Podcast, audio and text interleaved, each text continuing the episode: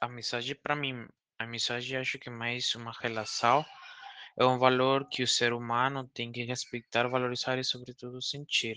Na Costa Rica, temos uma dica que diz: diga-me com quem você está e direi quem você é, né? Acho que é uma parte muito importante no texto que diz: chama os amigos de testemunhas do passado e diz que eles são nosso espelho, que através deles podemos nos olhar. Acho que essa parte do texto é muito parecida e que simplesmente diz: se seus amigos são ruins, possivelmente você seja ruim.